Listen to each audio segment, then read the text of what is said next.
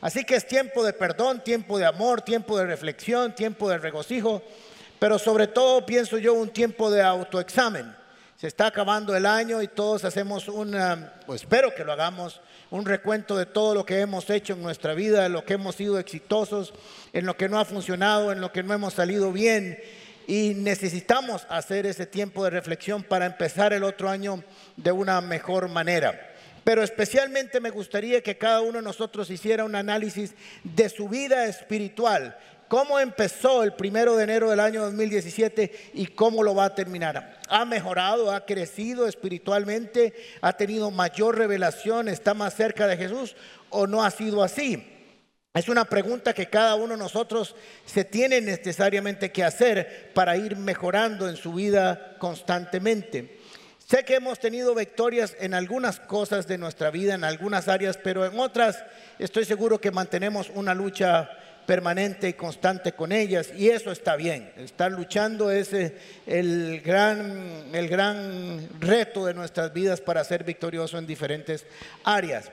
Pero hay dos errores que quiero que ah, manejemos hoy y que los tratemos un poco. Número uno, creer, el primer gran error es creer que porque muchas cosas están saliendo bien en sus vidas, usted tiene una aprobación del 100% de Dios. Ese es un primer gran error. Todo me está saliendo bien, las cosas están saliendo bien, Dios me está aprobando en un 100%. Y ahora vamos a ver que no necesariamente es así.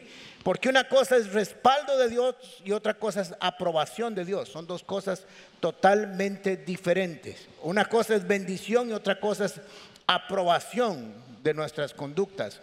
Mi hijo se puede equivocar, nuestros hijos se pueden equivocar y pueden cometer grandes errores.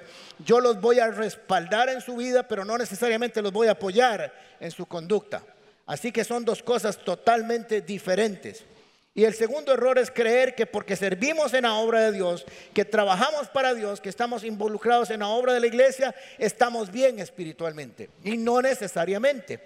Así que vamos a tratar de eh, arreglar estos dos errores para encauzar nuestra vida con una carta que Jesús le escribió a la comunidad paz de Éfeso. Éfeso, comunidad paz. ¿Ok? Porque esta carta, según la, narrativa y la exposición, está escrita para todas las iglesias de la historia del cristianismo. Así que vamos a ir a Apocalipsis capítulo 2, versículo 1 en adelante. Escribe al ángel de la iglesia en Éfeso, el que tiene las siete estrellas en su mano derecha, el que camina en medio de los siete candeleros de oro, dice esto. Yo conozco tus obras, tu arduo trabajo y tu perseverancia que no puedes soportar a los malos, que has puesto a prueba a los que dicen ser apóstoles y no lo son, y que los has hallado mentirosos. Además, sé que tienes perseverancia, que has sufrido por causa de mi nombre y que no has desfallecido. Sin embargo, tengo contra ti que has dejado tu primer amor. Recuerda, por tanto, de dónde has caído, arrepiéntete, haz las primeras obras de lo contrario, yo vendré pronto a ti y te quitaré tu candelero de su lugar si no te arrepientes. Dos veces la palabra arrepentimiento. Pero si, pero si tienes esto, pero si tienes esto, que aborreces los hechos de los nicolaitas que yo también aborrezco. No aborrece a los nicolaitas porque Dios no puede aborrecer a la gente. Aborrece las obras de los nicolaitas. Dios aborrece el pecado pero no a las personas. ¿Ok? Es que hay algunos que odian a los nicolaitas y es otra cosa. ¿Ok? El que tiene oídos, que oiga lo que el Espíritu dice a las iglesias. El que venza le daré comer del árbol de la vida que está en medio del paraíso de Dios. Así que voy a hacer una introducción muy rápida de algunos elementos para comprender el contexto histórico y espiritual de la carta, para así entender por qué Dios está escribiendo esto. Jesús lo está redactando, es una carta. Es la última carta de la Biblia de Jesús, por así decirlo. A partir de ahí Jesús no vuelve a hablar, sino que aparece en el capítulo 3 sigue adelante hasta el capítulo 19 de Apocalipsis, eh, toda la manifestación de su gloria y todo lo que ya sabemos. ¿Ok? A mi mamá le gustan mucho los caballos y está segura que los caballos iban al cielo porque está lleno de caballos Apocalipsis. Así que ella dice que tienen que estar en algún lugar y están en el cielo. Muy bien. Así que Éfeso es una gran ciudad Éfeso estaba ubicada en lo que hoy es Turquía, ¿ok? Viene la palabra Éfesis que dice, significa amor ardiente o deseo ardiente. Esto es muy importante. Pablo constituyó esta iglesia Estuvo tres años ahí en su viaje misioneros. Algunos dicen que es en el segundo, otros en el tercero. No importa, lo hizo Pablo. Rica, era rica, próspera, abundante. Era un centro turístico por su situación geográfica con el mar y con las diferentes conexiones por tierra. Era una ciudad extraordinaria, cosmopolita tenía un megapuerto gigante donde llegaban grandes barcos. Así que era una ciudad importante, era un centro cultural y un centro económico. Así que en medio de esa iglesia está ahí la iglesia, en medio de este contexto de ciudad está la iglesia de Éfeso, Comunidad Paz. Se le llamaba a Éfeso la guardiana del templo. Y este es otro aspecto. El otro era geográfico, económico y cultural. Este es el aspecto religioso. Ahí estaba el centro de adoración de la princesa o de la diosa Diana, de la princesa, iba a decir ya, me confundí con Inglaterra. Bien, ah, un templo gigante. Este templo era considerado una de las siete maravillas del mundo antiguo, imagínense. Algunos dicen que había una estatua que medía 120 metros de alto, otros 70, aunque midiera 20 era gigante esa vara. Así que eso no importa. Así que va a ser Artemisa para los griegos y Diana para los romanos. Era la diosa de la casa, la diosa de la fertilidad, era la diosa virgen, la diosa de las estrellas. Era, se le llamaba la reina del universo de adoración, era la diosa madre, por así decirlo. ¿Ok? Así que este lugar tenía, era un centro de adoración de esta diosa y de mucha influencia en toda Asia. Y ahora vamos a ver cómo se manifestaba esto. Así que eh, había una gran actividad de la iglesia de Éfeso para impactar esta ciudad. Habían artesanos haciendo figuras y esfinges de esta diosa y del templo porque la gente venía a adorar. Era la iglesia que más hombres ha tenido en su vida, porque las sacerdotisas eran prostitutas. Estaba cargado más esa hora. Yo creo que era la primera iglesia en el mundo que tenía, que tenía más hombres que mujeres. Pero estaba lleno de sacerdotisas y sacerdotes al servicio de esta diosa. Así que el, el, impacto religioso y la opresión religiosa era impresionante, la grandeza de la adoración de esta mujer. Hechos capítulo 19, versículo 23. En aquel entonces se produjo un alboroto no pequeño acerca del camino los primeros cristianos no se les llamaba cristianos, sino los del camino. Porque cierto platero llamado Demetrio, que elaboraba en plata templecillos de Artemisa y, daba no poca ganancia a sus artesanos, reunió, eh, reunió a estos con los obreros de oficios semejantes y les dijo, hombres, ya saben que nuestra prosperidad viene de este oficio, de hacer eh, templitos chiquititos, imágenes, etc. Y ven y oyen ah, de oficio y ven y oyen que no solamente en Éfeso, sino también en casi toda Asia, este Pablo ha persuadido y apartado a mucha gente diciendo que no son dioses lo que hacen estas manos. No solamente eh, hay eh, el peligro de que este negocio nuestro caiga en descrédito, sino que también el templo de la gran diosa Artemisa sea estimado en nada y que de pronto sea despojado de su majestad, aquella a quien adoran toda Asia y el mundo. Y al oír estas palabras se llenaron de ira y diciendo, grandes Artemisas, Dios de los Efesios, y gritaron así por dos horas. Más que el culto de esta mañana que dura hora y media. Eran encendidos. Pentecostales bravos eran. Así que estaban ahí en medio de esta situación. Por eso quiero dejar muy claro para después hacer un análisis de lo que Jesús les escribe en su carta. Así que había una presión increíble, poderosa acerca de toda la... Eh, parte religiosa de, donde estaba Éfeso, porque su trabajo va a estar muy impactante en esta zona y va a ser felicitado por eso. Así que cuando Jesús escribe esta carta, eh, más o menos esta iglesia tiene como 40 años de estar fundada, así que ya tiene 40 años. Nosotros tenemos 32 años, así que tiene unos 8 años más que esta comunidad paz aquí en San José. Así que muy rápidamente las cartas de Apocalipsis, con excepción de, dos, están compuestas de una encomienda de un mensajero tiene una identificación de quien escribe, tiene una alabanza por todo lo bueno que hacen, tiene un reproche por lo malo que hacen, tiene un consejo o un reto para cambiar y tiene una bendición cuando cambien. Así que esa es la estructura de todas estas ah, eh, cartas de, que aparecen en Apocalipsis capítulo 2 y 3. Ahora vamos a desarmar un poco este, este texto que leímos para comprender lo que Jesús estaba enseñándonos y está enseñándonos con esta carta. El que tiene las siete estrellas en su mano con firmeza, eso quiere decir que le pertenecen, que son suyas, que tiene control, que tiene autoridad. Y el que camina en medio de los siete candeleros de oro dice estas cosas. Ahora entonces aparecen dos elementos aquí que hay que descubrir qué son para entender la carta. Dos cosas, candeleros y estrellas.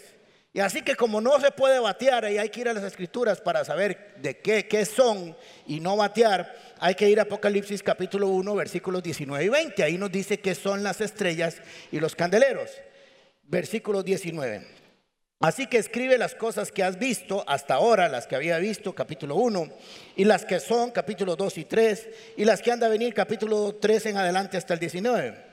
En cuanto al ministerio de las siete estrellas que has visto en mi mano derecha y los siete candeleros, misterios, perdón, candeleros de oro, las siete estrellas son los ángeles de las siete iglesias, punto. No piense más. Son los ángeles de las siete estrellas. Y los siete candeleros son las siete iglesias, claro. Ahora, ¿quiénes son estos ángeles? Lamentablemente, los líderes y los pastores de estas iglesias. Algunos tienen otras interpretaciones, pero según yo este es el contexto que hay. O sea que el primer gran sopapo y aquí el batazo en la nuca que aparece en esta carta le cae a este sirvito. Es el primer mamellazo, ¿verdad? Ok, así que entonces tenemos que aprender de esto. Muy bien, entonces tenemos, voy a ver que ya se me corrió esto, entonces ya tenemos identificado quiénes son las estrellas y quiénes son los candeleros. Los candeleros tienen que ver con alumbrar y la iglesia la luz del mundo. Es la iglesia que alumbra a este mundo pervertido y perdido. Así que estamos claros que son a los líderes y los candeleros a la iglesia.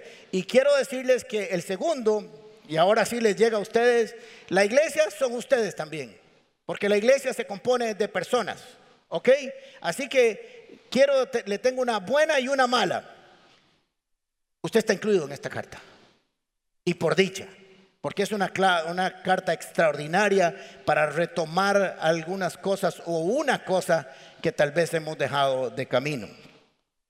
Así que son las últimas palabras a Jesús de Jesús en las escrituras, por así decirlo, e interesantemente no están escritas a los impíos, a los ateos o a los inconversos. La última vez que Jesús escribe una carta, estoy siendo alegórico, es a los cristianos a los creyentes, a la iglesia. Era importante que la iglesia supiera esto, porque esto es un análisis de la historia de la iglesia. Esto se va a dar una y otra y otra y otra vez a través de la historia de la iglesia y por eso la iglesia tiene que estar leyendo estas cartas no como un concepto apocalíptico o escatológico, sino como un aspecto permanente que la iglesia tiene que estar revisándose a sí misma para ver si no ha caído en algunos estos peros contra ti. ¿Ok? En cinco casos de estas siete cartas aparece la palabra arrepiéntate, arrepiéntase. Quiere decir que entonces hay que arrepentirse de algo. Si está escrito y hay un énfasis, hay que ponerle mucha atención. Así que vamos a ver de qué está compuesta esta carta porque tenemos que terminar aprendiendo y teniendo un resultado esta mañana con estas escrituras. Lo primero es que dice el que camina o el que anda en medio de los siete candeleros de oro, dice esto. ¿Cuáles eran los candeleros? ¿Quiénes son? ¿Qué son? La iglesia. O sea, lo que está diciendo, yo soy el que camina en medio de las iglesias, de los candeleros, se mueve entre ellos, pasa entre ellos, está constantemente moviéndose entre los siete candeleros. No está estático, no está de lejos, se mueve, está cercano. Digamos que estos son candeleros, así que anda el Señor cerca de esos. Eh, lo que está diciendo es que está atento a lo que sucede en la iglesia, lo que sucede con sus miembros con cada uno de ustedes, conmigo. Se mueve constantemente. No solo se mueve a través del Espíritu Santo para ungirnos o a través de su palabra, sino que está atento a lo que sucede. ¿Por qué dice esto? Porque en el, versículo segundo nos va a decir algo importante. Yo conozco tus obras. Él conoce mis obras. Él conoce tus obras. Él conoce todo lo que hacemos en la iglesia y fuera de la iglesia. Él conoce lo que viste ayer en la televisión en la noche. Él sabe lo que hablaste ahora en la mañana. Él sabe si venías en el carro madriando a la doña y ahí te bajaste en el parqueo y te bajaste. Aleluya, hermano.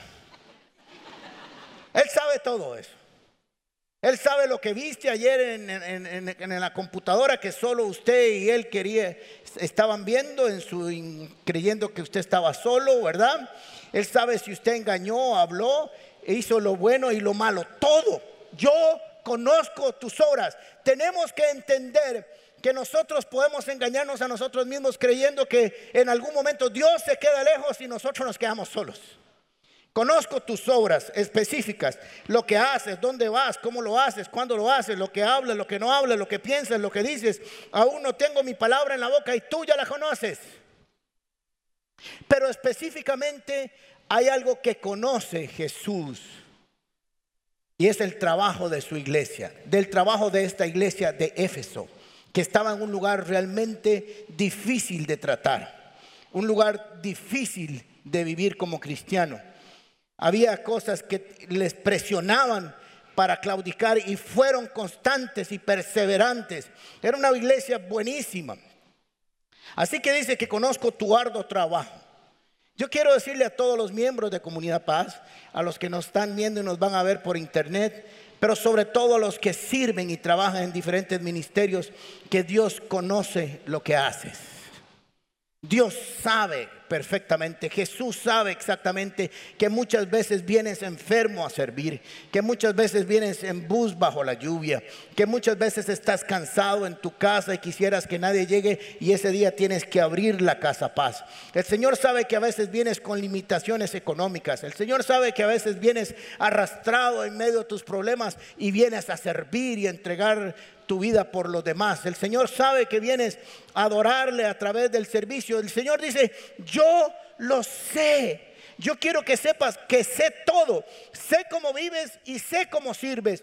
Sé que tienes un ministerio. Sé que palpitas por ese ministerio. Sé que haces una obra extraordinaria por los demás. Que te niegas a, sí mismo, a ti mismo. Que muchas veces dejas a tus hijos eh, solos en una noche para venir a servir o un domingo o que es el día libre y ese día tienes que estar en la iglesia. Dice Señor, yo lo sé. Yo quiero que sepas que yo lo sé. Y te felicito por eso.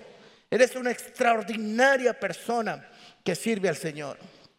O el Señor escribiendo que me sirve a mí. Y eso está bien.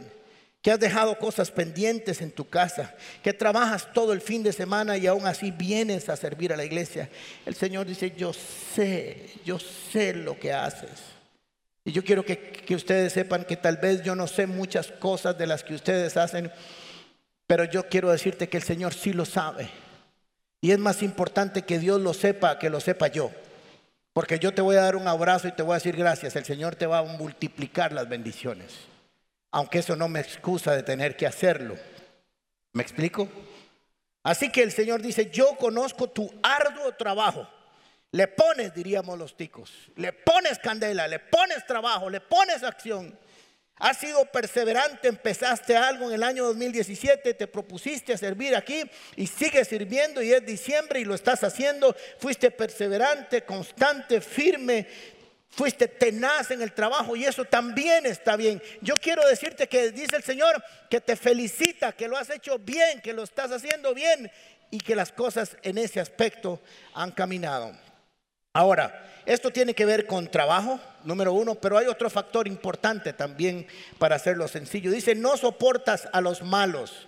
Eh, no es que no soportas a los malos en el sentido de que no quieres a los malos, sino que no participas de sus obras, te niegas a participar. Recuerden que vivían en un mundo de prostitución, de hechicería, de brujería, de ocultismo, ahora lo vamos a ver. y aún así permanecían firmes. Habían estado siempre ah, batallando contra los malos y no los, no los aprobaste, no participaste de sus obras. Esto habla de trabajo, habla de santidad. Pero también tiene que hablar con conocimiento. Dice que has puesto a prueba a los que dicen hacer apóstoles y no lo son y los has hallado mentirosos. Eres celoso con la obra.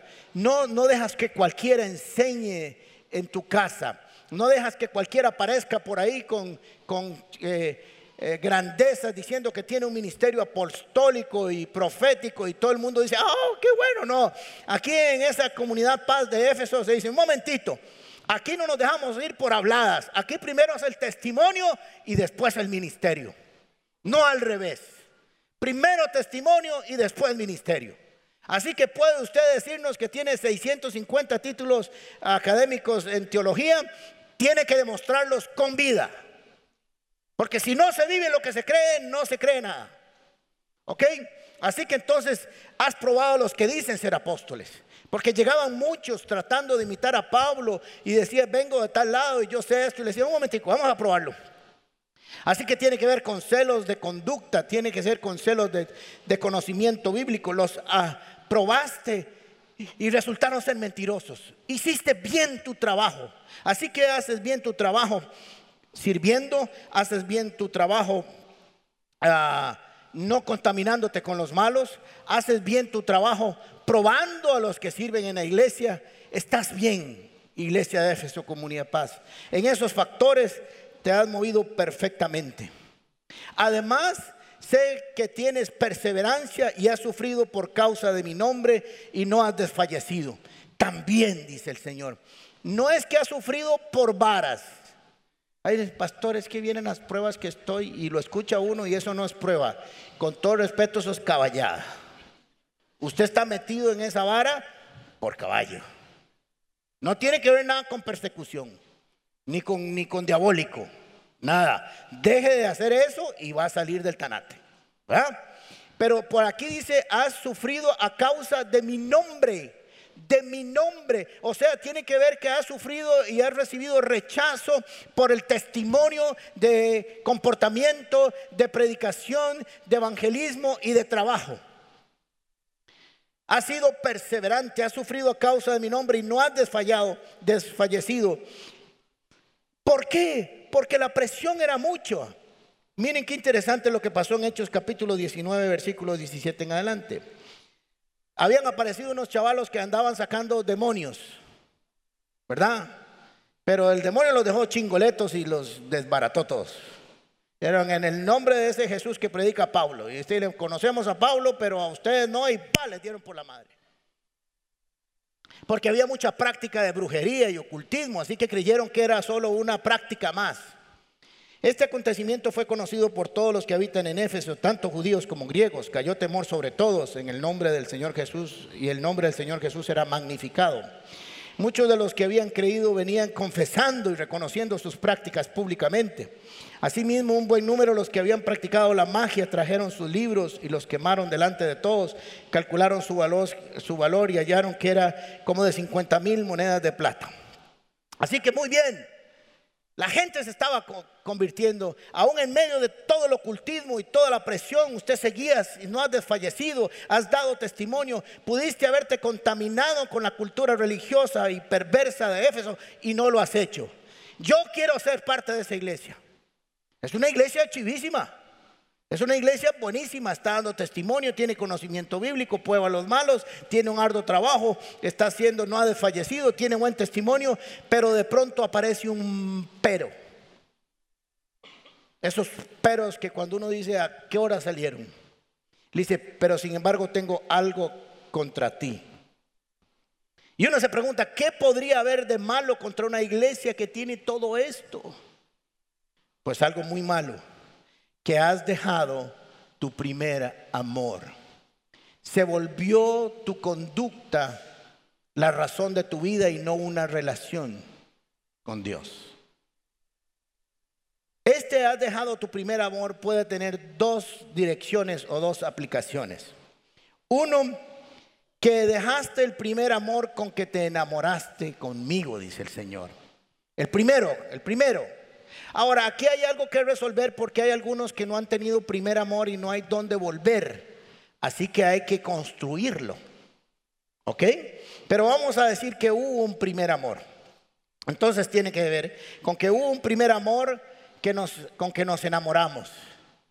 Yo me acuerdo todas las veces que Flora me persiguió para conquistarme.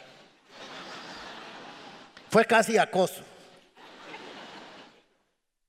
Nos veíamos todo el tiempo, nos hablábamos por teléfono, yo iba todo el tiempo que podía, el fin de semana nos veíamos todo el fin de semana, yo deseaba casarse para no tener que dejarla las noches en la casa y yo irme con el corazón partido para mi hogar. Todos recordamos un amor así. Cuando hay problemas matrimoniales, uno le dice, piensen en los buenos momentos que han tenido para retomarlos. Algunos no han tenido, pero la mayoría sí. Has dejado tu primer amor, ese de la pasión, ese de hablar por teléfono. Ese yo recuerdo a mi mamá que me decía, colga ese teléfono porque lo quiero usar. Lástima que no había celulares en ese tiempo, pero bueno. Ese puede ser ese primer amor. Y el segundo aplicación puede ser que tienes muchos amores, pero alguien está ocupando el primer amor. Estuve, estuve de primero un tiempo, pero he pasado a segundo, a tercero, a cuarto lugar. Así que el problema que tenemos es que habían cosas muy positivas, muy buenas cualidades, pero muy poca relación. Habían invertido las prioridades, porque el amor es el vínculo perfecto. Así que lo que está enseñando Jesús es que hay un reclamo aquí de prioridades, que tenemos que volver a retomar para que el fundamento se vuelva a poner en su lugar. Así que vamos a entender algunas cosas. No nos relacionamos con Jesús por medio del servicio, sino que le servimos porque le amamos. Son dos cosas diferentes. Esto tiene que ver mucho conmigo. Es más, estuve después de que preparé este sermón, digo, ¿a quién se lo puedo pasar para yo sentarme y escuchar a alguien que me sermonee durante media hora?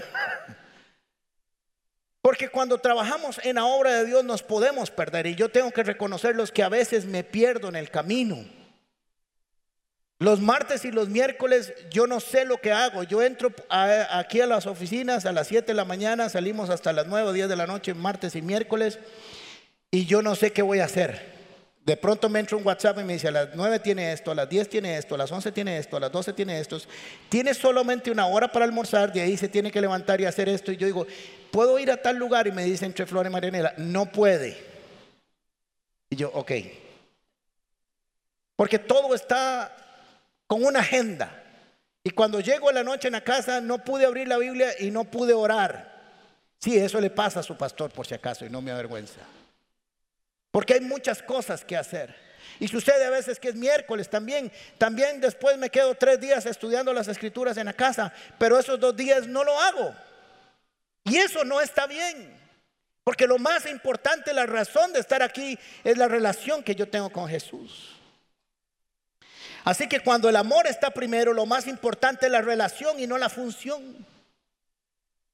Relación y no función.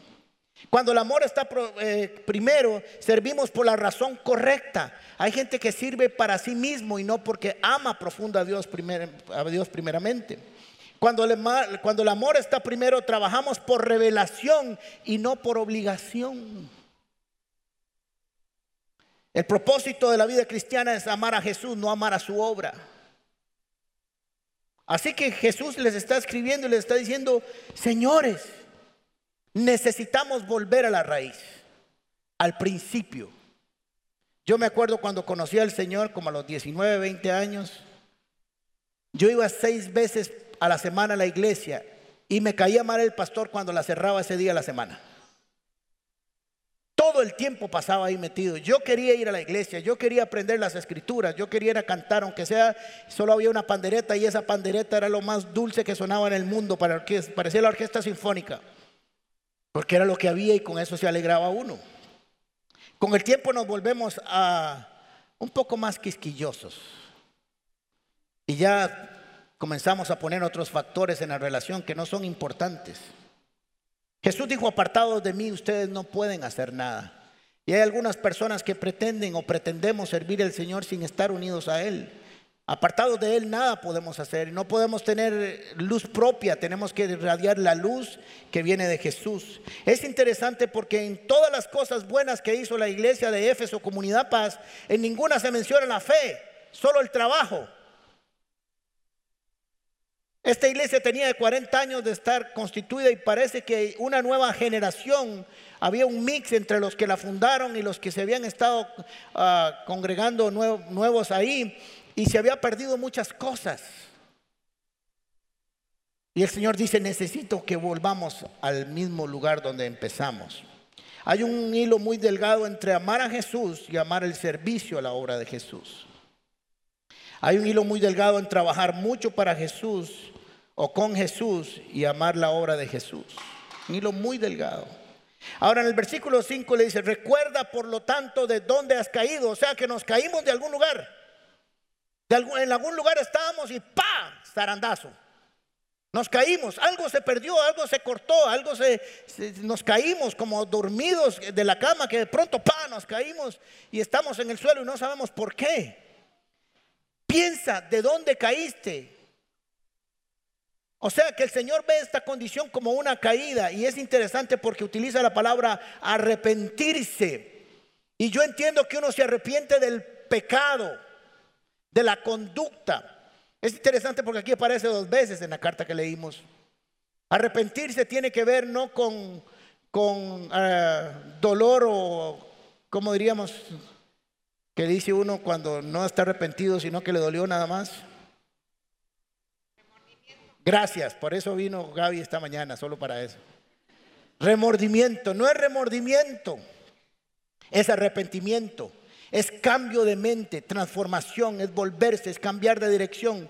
Por eso, fíjate bien de dónde has caído y haz las primeras obras. Lo del principio, con lo que empezamos, con lo sencillo, con la relación, con una oración, con una lectura, con un buenos días, con un buenos, ¿cómo estás, Señor? Con un amor profundo a su presencia.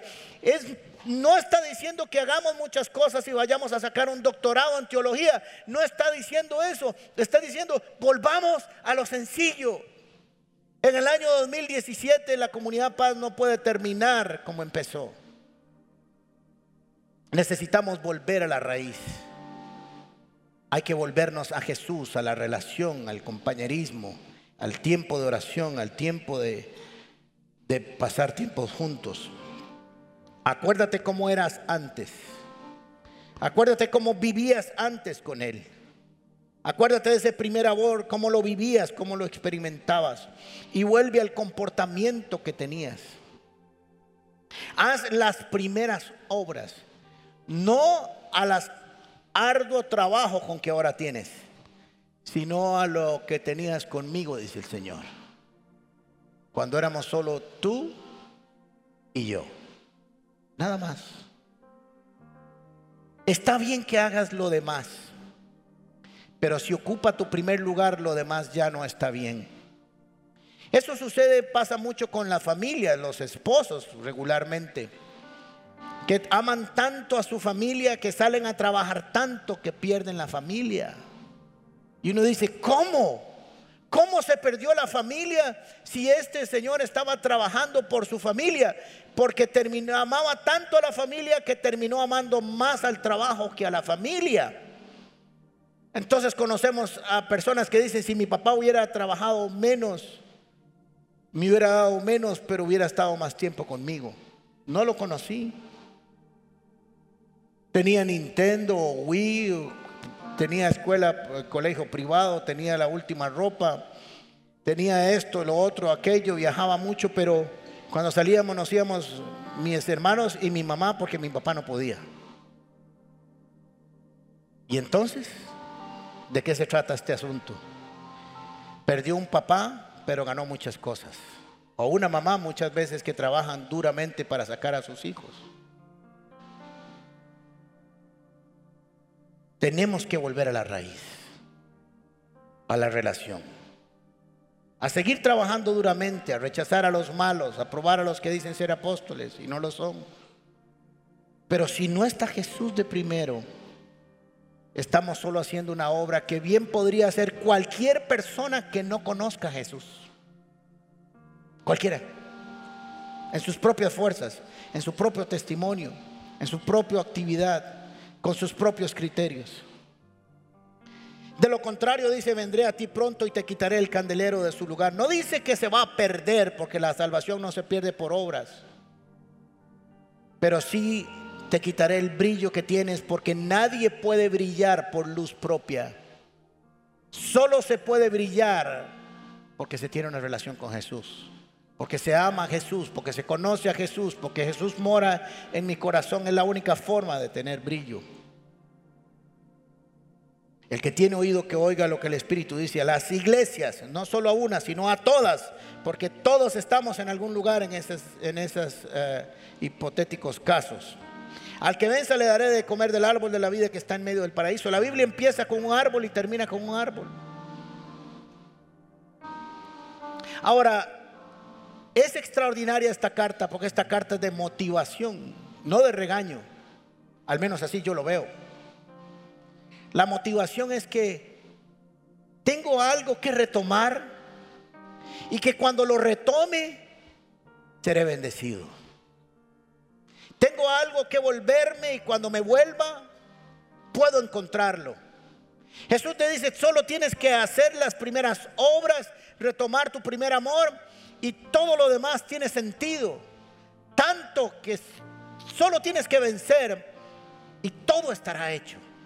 Así que esto es una motivación para que nos volvamos a Jesús, no para regañarnos. Dirían los expertos ahora en recursos humanos, es una oportunidad de mejora. Así que es una carta escrita para que mejoremos lo que tiene que estar mejor siempre. Y es la relación con Cristo. Empecé diciendo que podemos cometer dos grandes errores. Uno, creer que porque todas las cosas o muchas de las cosas nos van bien, Dios está con nosotros y nos bendice. No necesariamente es. Mire Apocalipsis capítulo 3, versículo 17. Ya que tú dices, soy rico, me he enriquecido y no tengo ninguna necesidad, esta persona diría usted, y si la ve de lejos y ve unos binóculos y dice, uh, ¿cómo la está bendiciendo, Señor? Wow, yo quiero esa bendición no le falta nada.